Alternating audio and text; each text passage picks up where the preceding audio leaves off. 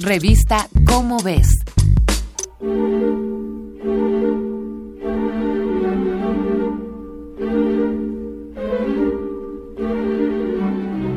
Es la última década del siglo XVII. Inglaterra está sufriendo una terrible crisis económica. El dinero en circulación escasea porque las monedas de plata están desapareciendo. La diferencia en los precios de la plata entre distintas ciudades europeas hacen más redituable que la plata salga de Inglaterra para comprar oro en lugares como Ámsterdam y París, el cual se usaría después para comprar mucha más plata en Inglaterra. Del casi medio millón de libras en monedas que Inglaterra producía en años anteriores, ahora apenas si podía crear algo más de 17 mil libras. A esto sumemos la guerra que estaban lidiando contra Francia. Para continuar luchando, el gobierno debía conseguir una moneda estable.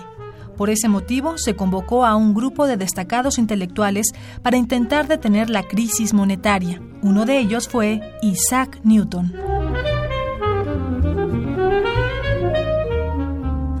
Newton recién abandonaba Cambridge y necesitaba un ingreso monetario adecuado para sobrevivir entre los elevados costos de la vida londinense.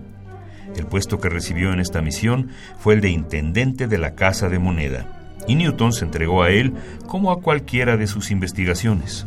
Aprendió hasta el más mínimo detalle del funcionamiento de la Casa de Moneda y dominó en muy poco tiempo su sistema de contabilidad. Sus notas al respecto aún se conservan y ocupan cinco carpetas con miles de páginas. El castigo por contrabandear lingotes de plata era la pena capital. También era un grave delito fundir las monedas de plata para obtener esos lingotes. Endurecer las leyes al respecto, pensó Newton, no sería productivo. La primera solución que ofreció fue deshacerse de las monedas viejas y gastadas. Toda moneda de plata debió ser devuelta a la casa de moneda para su fundición y volver a acuñarse en una única clase.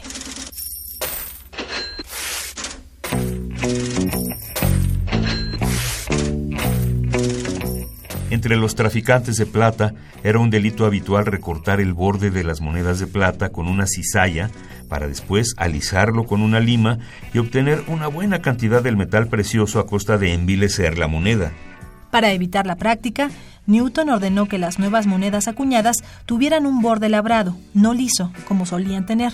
Y dado que él mismo inspeccionó y optimizó todo el proceso, en tan solo unos meses de su llegada al puesto se duplicó la producción de monedas. Tras proponerle al rey Guillermo III y sus consejeros una devaluación de la plata inglesa con respecto al oro europeo, y con ello eliminar las diferencias de precios aprovechadas por los defraudadores, Newton fue nombrado intendente de la Real Casa de la Moneda. Ahí tuvo que hacer frente a uno de los falsificadores más astutos que ha conocido Inglaterra, cuyas habilidades lograron eludir por un tiempo al intelecto de Newton.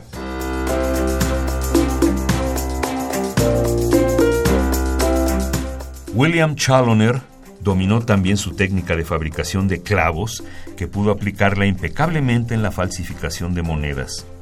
En cinco años, se cuenta, fabricó más de 30.000 libras en monedas falsas, el equivalente a 100 millones de pesos en la actualidad. Después de salir indemne de una acusación de Newton por robar unos moldes para monedas, el hombre creyó que engañar al filósofo natural sería bastante fácil. Subestimarlo fue un grave error.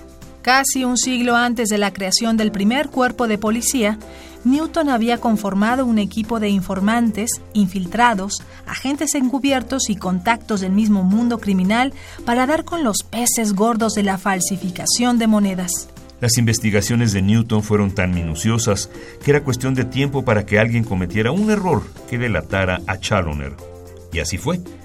Uno de sus antiguos socios fue convencido por Newton para confesar. Una vez en la cárcel, Chaloner fue hundido cada vez más por la acumulación de evidencias en su contra. Ese fue el precio por desafiar las capacidades de una de las mentes más privilegiadas de nuestra historia.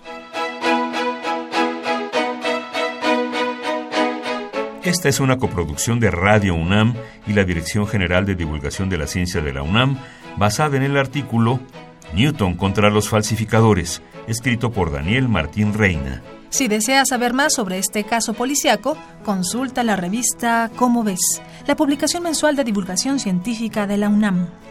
Revista Cómo ves